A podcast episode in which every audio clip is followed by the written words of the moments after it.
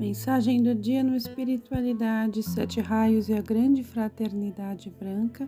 A mensagem de hoje foi extraída do livro Coração Signos de Agni Yoga, da Agni Yoga Society.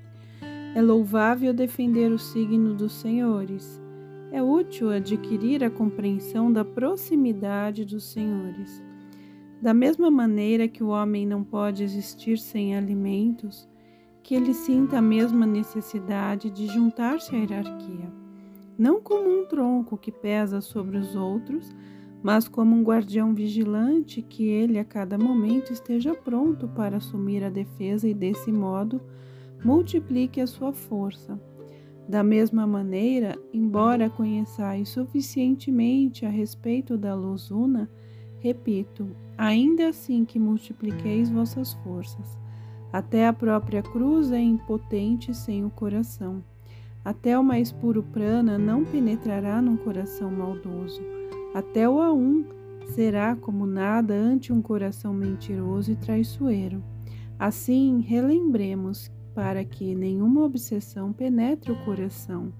Vós tendes diante de vós exemplos de obsessão, e vós vedes o que se perde nos dias da vergonhosa fraqueza.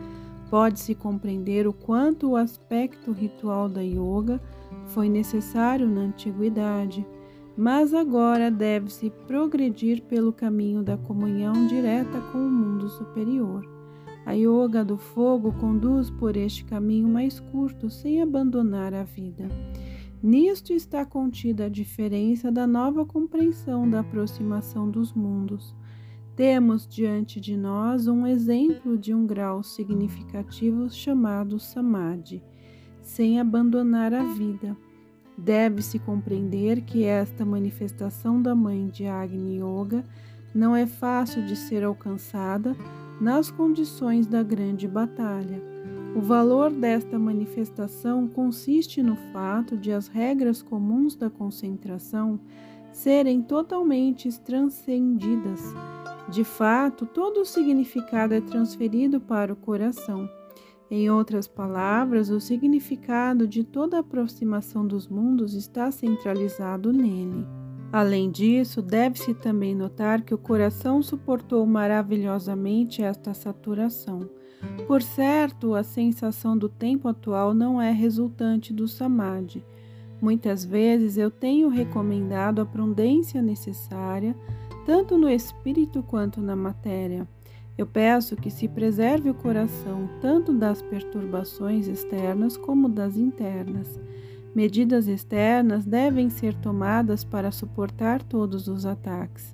Deve-se compreender que o ontem é completamente diferente do amanhã, tão inaudito é o turbilhão. As nuvens são sem precedentes e é necessário encontrá-las com alegria.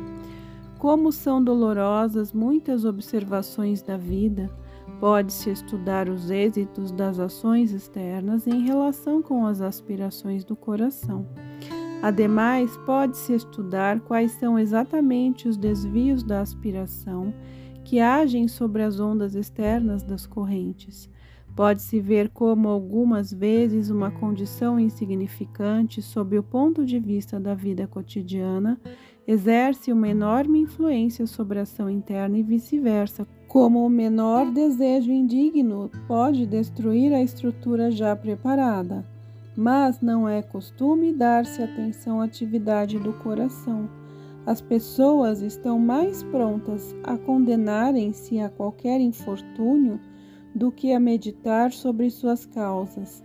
Também nós ficamos preocupados vendo como as pessoas se permitem uma linha de pensamento inadmissível perto dos centros magnéticos, sem querer lembrar que uma vigilância especial é necessária, especialmente perto desses centros.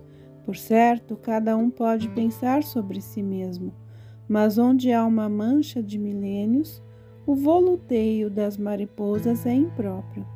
É necessário, afinal de contas, aprender a comensuração. Os pensamentos sobre o superior devem dar nascimento ao superior. Sobre a cruz repousa a felicidade do mundo. O futuro da humanidade é redimido pelo veneno. A fênix ressurge unicamente de suas cinzas. O pelicano nutre seus filhos com o sangue do seu próprio coração. Deste modo é transmutada a energia superior que jaz na base do nascimento dos mundos. Assim, pois, quando eu vos falei de uma carga excessiva, eu me referi à energia superior, a qual somente se cria sob tensão. Quando eu me referi à coragem salvadora do desespero, eu somente indiquei a senda mais curta. Deste modo, compreendamos a energia salvadora, porque somente por esta senda evitaremos todas as ameaças malignas. Quem então há de preferir um apodrecimento lento do voo radioso? Somente por um amplo voo pode-se alcançar a margem da luz. Mas é insensato quem pensa que a ruína é inevitavelmente necessária. A tensão em último grau só é necessária para um voo à distância. Assim nós falamos da vitória e não da ruína.